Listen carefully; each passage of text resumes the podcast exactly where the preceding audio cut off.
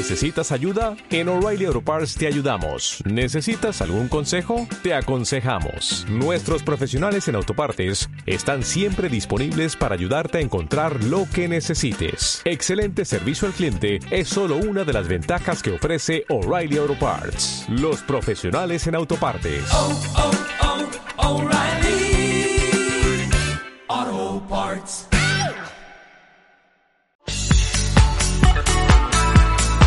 Esto es Radio Identidad de Lima, Perú, el programa podcast de música moderna, con rock, pop y otros estilos inimaginables, incluyendo lo más vanguardista de la música.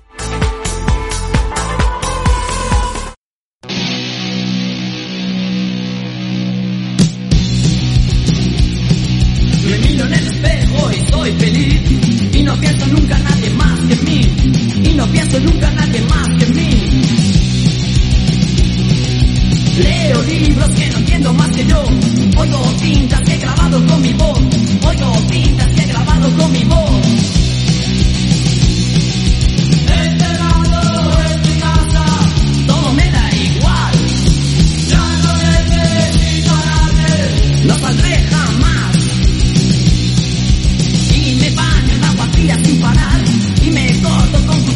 Y me corto con cuchillas de afeitar Me tumbo en el suelo de mi habitación Y veo mi cuerpo en descomposición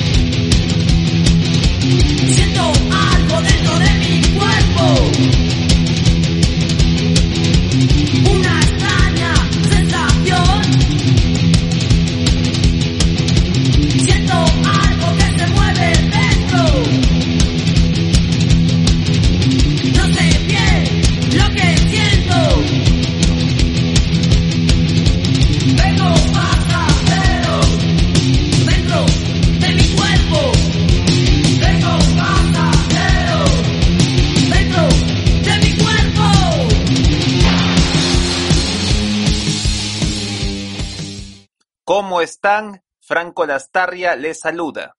Este mayo parece estar con algunas celebraciones lamentables. Con los decesos de Little Richard y Florian Schneider de Kraftwerk, distintos estilos de rock y pop parecen estar tocando ciertos cambios dentro de su ambiente. Como cuando murieron Lemmy Kilmister y David Bowie. Dejamos de pensar en que su presencia o las agrupaciones que integraban artistas como Lemmy, Motorhead, iban a ser eternas. Little Richard es uno de los fundadores del rock, junto con Elvis Presley y Chuck Berry. De esa generación de última mitad de la década de 1950 ya van quedando pocos con vida. Florian Schneider era uno de los motores de la primera banda de techno-pop Kraftwerk, originaria de Alemania, que durante su época de esplendor hizo que muchos rockeros se dedicaran a la música electrónica. Este mayo también se conmemoran dos fechas muy trágicas para el rock de los años 80 del siglo pasado, específicamente para el post-punk. Se trata del fallecimiento de Eduardo Benavente, vocalista de Parálisis Permanente, banda representante de no solo el post-punk, sino del rock gótico en España. También se celebra este mes los 40 años del suicidio de Ian Curtis, vocalista y líder de la banda post-punk inglesa Joy Division. Un 18 de mayo de 1980, esta joven promesa de 23 años se ahorcaba en la cocina de la casa que había obtenido junto con su esposa, con la cual enfrentaba una crisis. Sufría de epilepsia y como consecuencia de ello, también de depresión. Pero eso lo vamos a detallar la próxima semana. Ahora Radio Identidad dedicará este programa al español Eduardo Benavente, con un especial sobre su carrera musical. Un 14 de mayo de 1983, este joven de apenas 20 años muere como producto de un accidente automovilístico, dándose origen a una de las leyendas más trágicas del rock en la madre patria. La canción que introdujo el programa es Autosuficiencia, de la banda con la que se haría recordado, Parálisis Permanente. Este sentido de autonomía personal moral sin importar lo que digan los demás. La canción reflejaba el espíritu de Eduardo, con ese tipo de letras que componía, pero también reflejaba a la movida madrileña, al menos a sus primeros años. Eduardo Benavente Pérez, su nombre real completo, nació en Madrid, España, el 30 de octubre de 1962 Creció en el barrio Pinar de Chamartín de esa ciudad donde se hizo amigo de Jorge Árboles, Toti, como se le conoció, Toti Árboles, otra figura importante de la movida madrileña. Ambos inician juntos su carrera musical y forman en 1977 probablemente su primera banda de rock, llamada Prisma. Eduardo estaba en la voz y Toti Árboles en la batería, y estaban acompañados en la guitarra por Nacho Cano, Nacho Cano adquiriría en pocos años una fama de gran magnitud al lado de su hermano José María y la cantante Ana Torroja, con el grupo de pop Mecano, la banda más sobresaliente de la movida madrileña. Diferencias musicales entre Eduardo y Totti con Cano contribuirían a la separación de la banda. A los dos primeros les fascinaban los ingleses Rolling Stones, mientras que a Cano la banda de rock progresivo también inglesa Genesis. Estas perspectivas en plena España, con una democracia reciente por ese entonces, definirían lo que después harían los tres en sus respectivas carreras. Separados de Prisma, Eduardo y Toti forman en 1978 el grupo Plástico. Eduardo está en la voz y Toti Árboles en la batería. El resto de los miembros eran Rafa Gutiérrez en la guitarra, Carlos Sabrafén también en la guitarra y Emilio Estrecha en el bajo. Poco después se integraría Luis Carlos Esteban en los teclados. Durante esa época, Plástico graba una serie de canciones que no salieron a la luz sino hasta 2014, en un disco que las compila. Aquí está un tema de ellos perteneciente a aquel disco. Es Necesito Rock and Roll.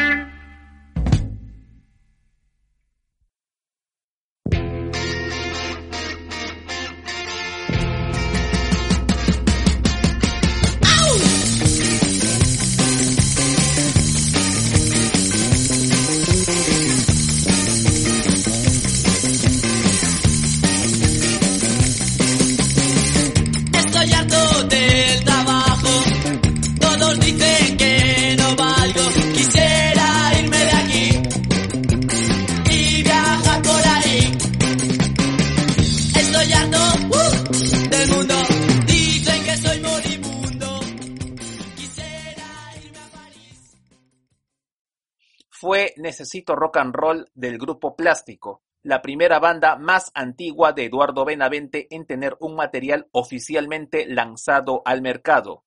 Es una de las bandas gérmenes de lo que en pocos años sería la movida madrileña, aquel movimiento musical, cinematográfico y artístico en general que hizo retornar a España a una modernidad y a una bohemia que no había experimentado en 40 años.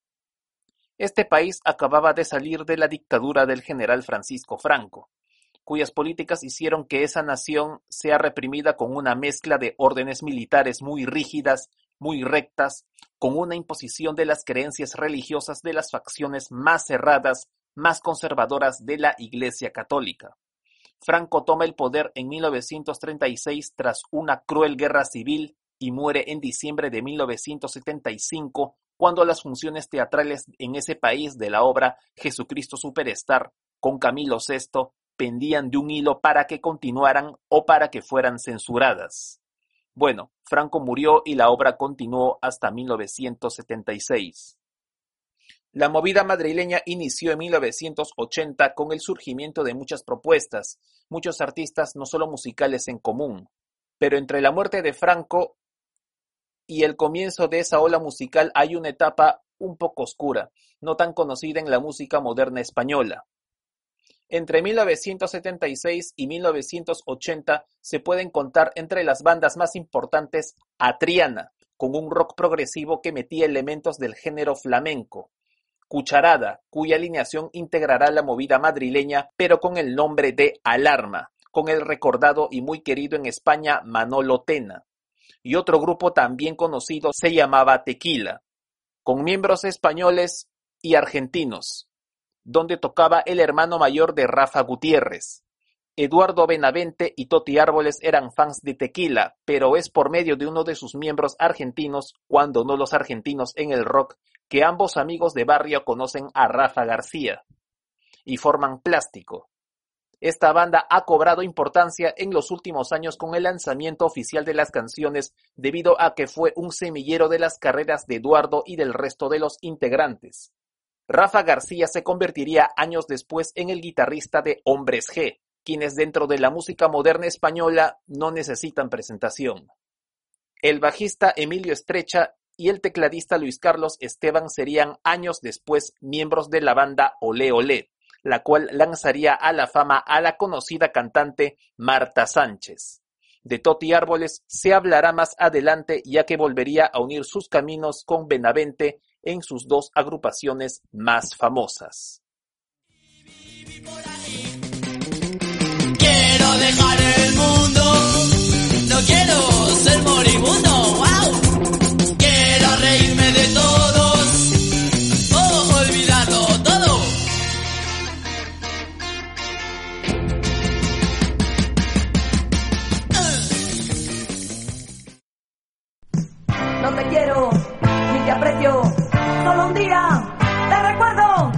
deseo verte nunca, solo el 23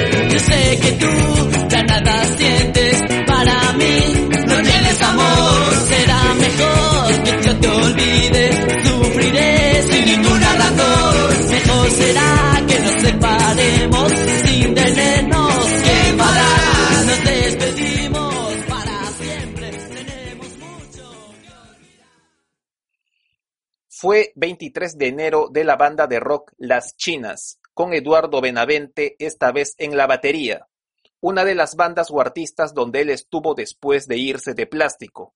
Ya sin Benavente ni Toti Árboles, Plástico llegó a lanzar en 1980 un single de forma oficial, Nieva, ya con otro vocalista, y de ahí se separa. Entre el tiempo transcurrido entre que se fue de Plástico y 1980, Benavente formó parte de Las Chinas, aunque por poco tiempo y como baterista. Las Chinas es considerada como la primera banda de rock en España integrada enteramente por mujeres, rasgo que era una marca de las escenas de punk, post-punk y new wave de todas partes del mundo. Benavente solo grabó unas cuantas canciones con Las Chinas, como 23 de enero que acabó de pasar. Como solía pasar con alguna banda de Benavente de entonces, el grupo femenino lanza un par de singles de forma oficial, en los que él no llegó a participar y cuando ya no era más miembro. En 1980 forma junto con su hermano Javier la banda Escaparates, pero en marzo de ese año se integra a Alaska y los Pegamoides, ese mismo mes dando su primer concierto con ellos y firmando para el sello discográfico Hispavox con los mismos, y de ahí grabando el primer single del conjunto Horror en el hipermercado, lanzado tres meses después, en junio.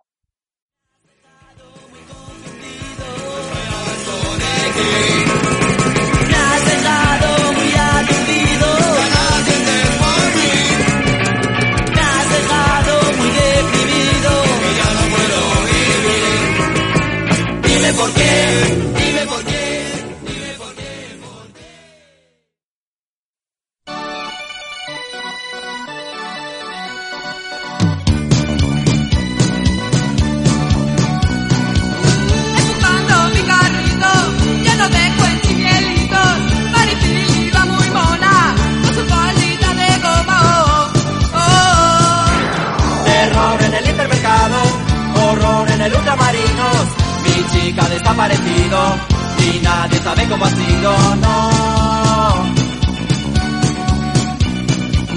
Mariquita guapa, qué bonito ni una lata. Ves deprisa, ves corriendo, yo te espero en complementos. Oh, Terror en el hipermercado, horror en el ultramarinos, mi chica desaparecido y nadie sabe cómo ha sido, no.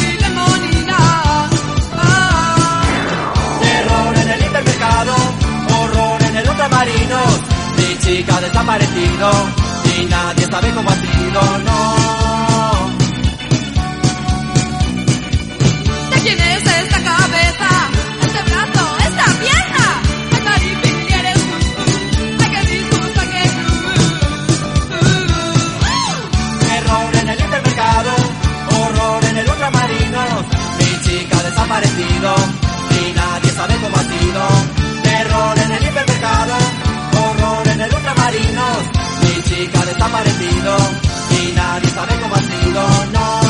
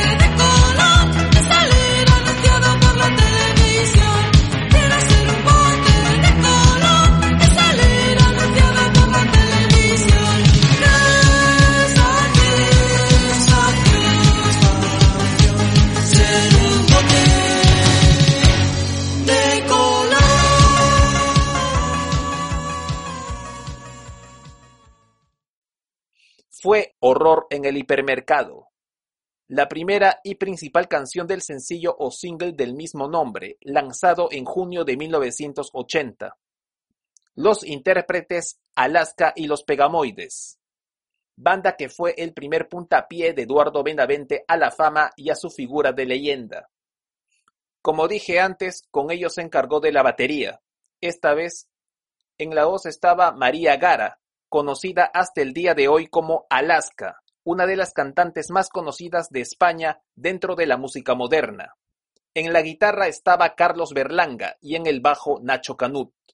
Estos dos últimos componían la mayoría de las letras del grupo, y en los teclados Ana Curra, por quien Benavente se sintió atraído desde el momento en que la conoció, motivo por el cual audiciona para los Pegamoides.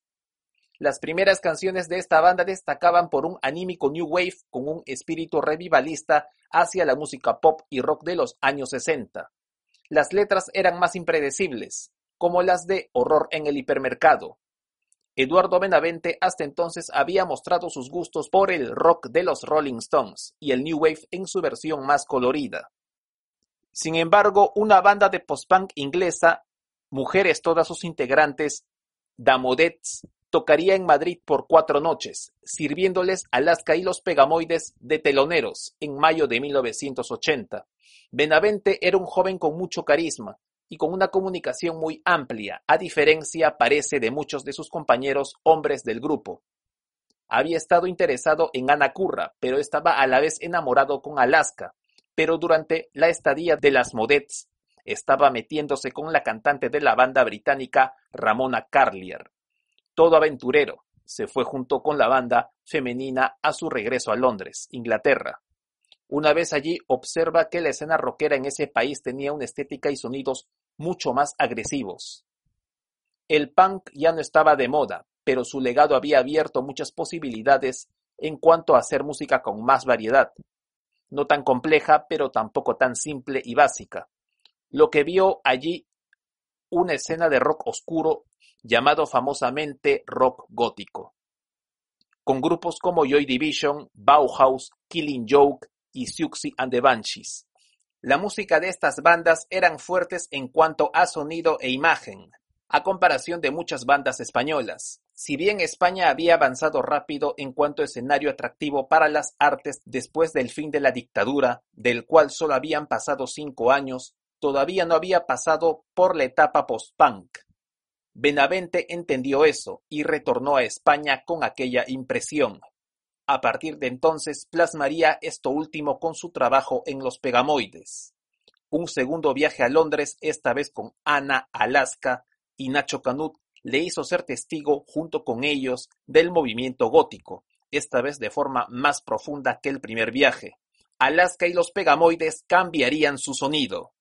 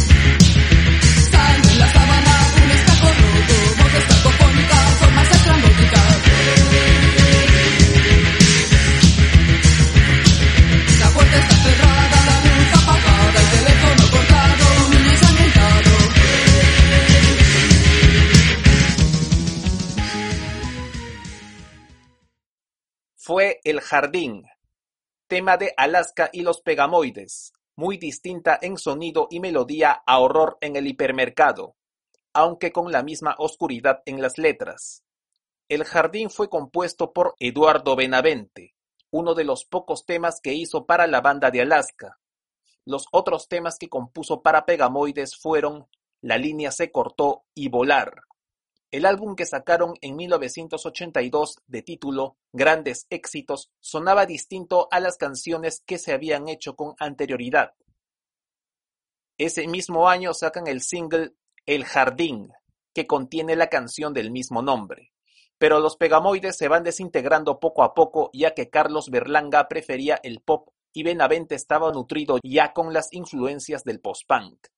Eduardo Benavente quería más protagonismo dentro de la escena de rock y pop madrileña. Así se daba el tiempo para desarrollar otra banda paralela a Alaska y los Pegamoides. Parálisis permanente.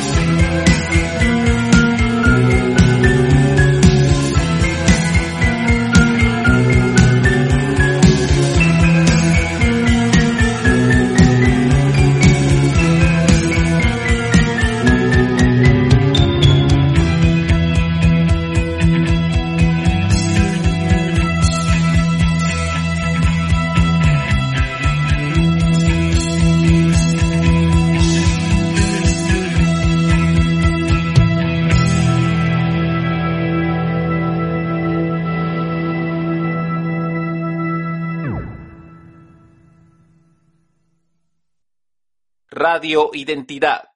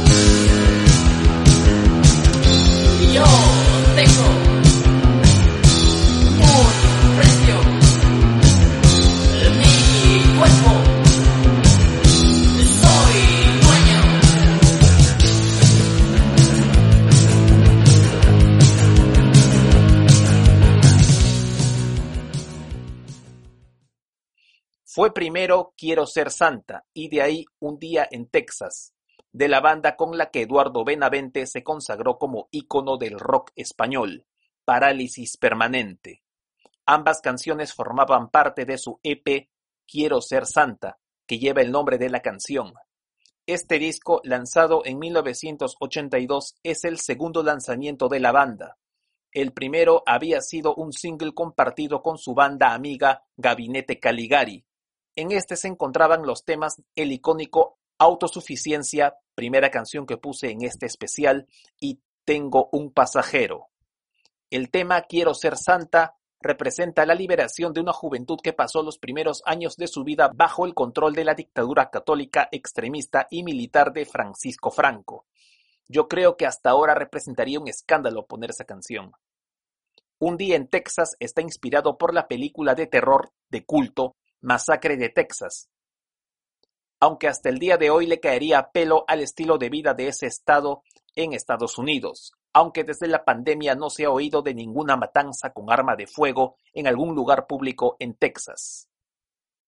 Había dicho hace unos momentos que a comienzos de 1980, por la época en que se unió a Alaska y los Pegamoides, Benavente había formado Escaparates, al lado de su hermano Javier en la voz y del también Pegamoide Nacho Canut en el bajo y el hermano de este último, Johnny, en la batería. A finales de ese año y con el cambio que había experimentado tras sus dos visitas a Inglaterra, Eduardo cambió el estilo rockero pre-punk de Escaparates a uno de mayor influencia más punk y post-punk oscura, y le cambió también el nombre, Parálisis Permanente. Eduardo quería cambiar el estilo de los Pegamoides, pero eso iba en contra de las ideas de Carlos Berlanga, miembro influyente de la banda de Alaska. Alaska, Nacho Canut y Ana Curra, quien se convirtió en su pareja, lo apoyaron en hacer más oscuro el sonido a la banda, mientras Carlos se fue quedando solo en la idea de continuar haciendo pop new wave. Todo esto se ve reflejado en el único álbum del grupo, Grandes Éxitos, publicado en abril de 1982. Poco después, ese mismo año, tras salir este disco, Carlos Berlanga deja a Pegamoides y emprende un proyecto llamado Dinarama. Como consecuencia, Eduardo lo sustituye en el puesto de guitarrista. Para ese entonces, Parálisis también ya había sufrido un gran cambio en su alineación original. Javier Benavente, quien era su vocalista original, se fue en 1981 y Eduardo toma el puesto de su hermano.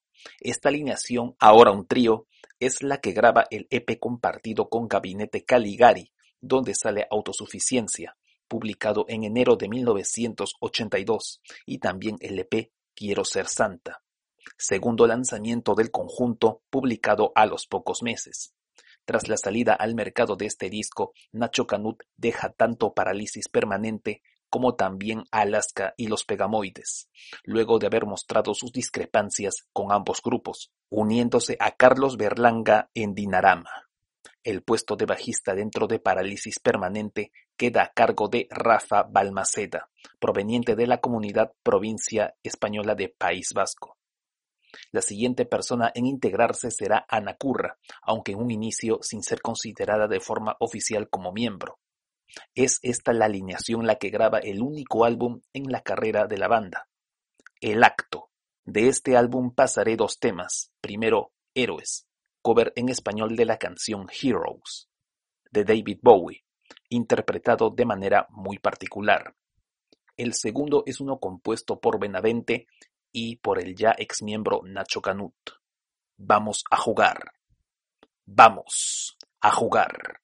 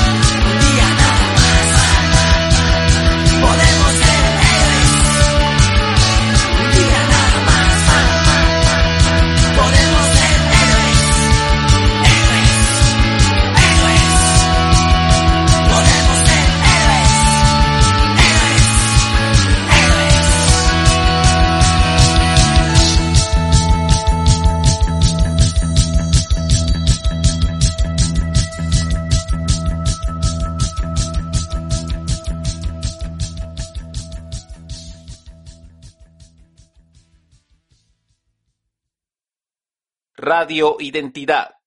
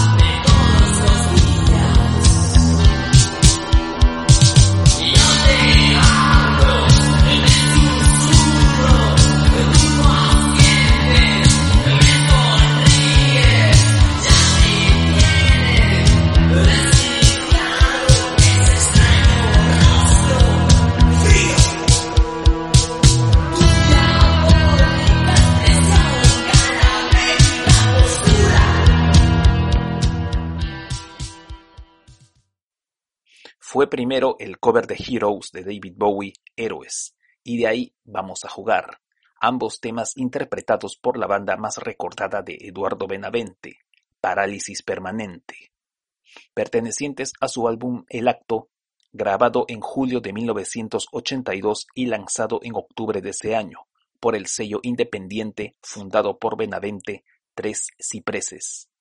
Noten el contenido sexual de Vamos a jugar.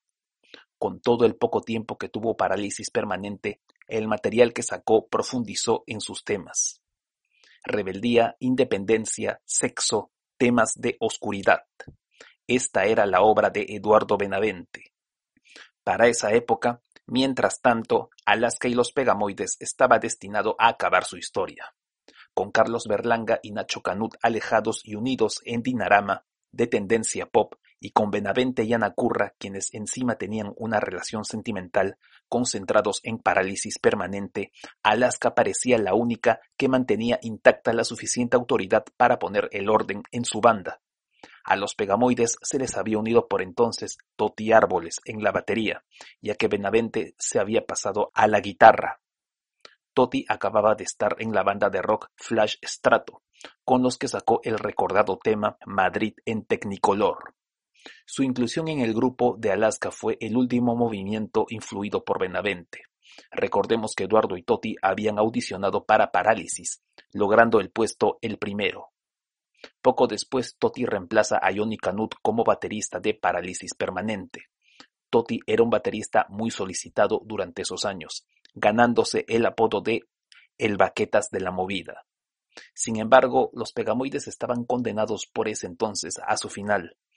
Alaska decidió unos últimos conciertos en lo que restó de 1982 e inicios de 1983.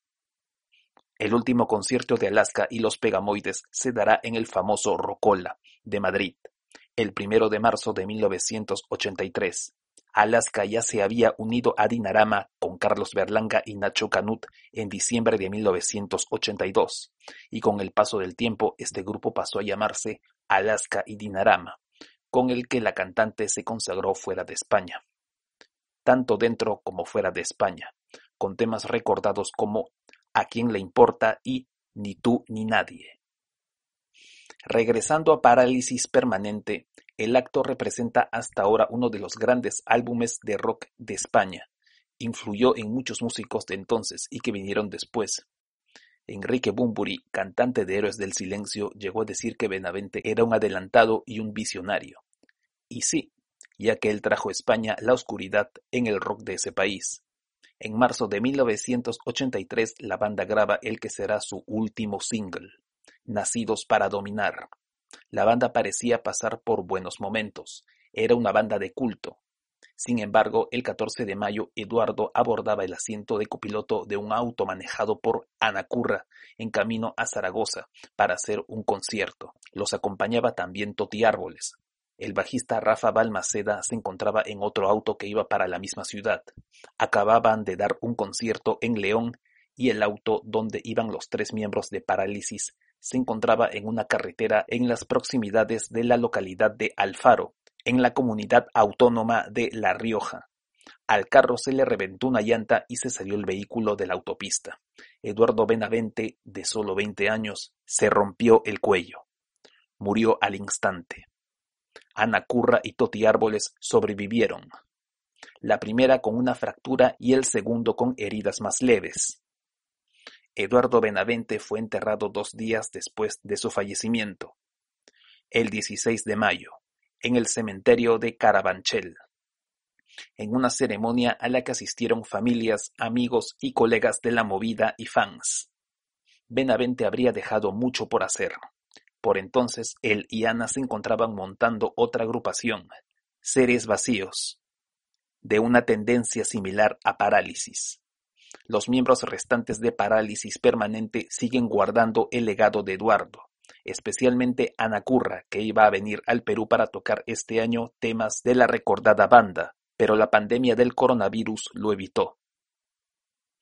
Eduardo Benavente fue y será por siempre uno de los talentos misteriosos pero impresionantes no solo del rock en España, sino del habla hispana, castellana.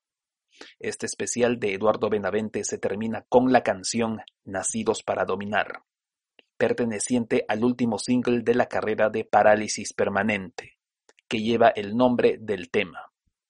Me despido. Soy Franco Lastarria y me volverán a oír la próxima semana para otro especial, esta vez sobre la carrera de Ian Curtis, cantante de Joy Division, la banda post-punk inglesa, por los 40 años de su lamentable suicidio. Hasta la próxima semana.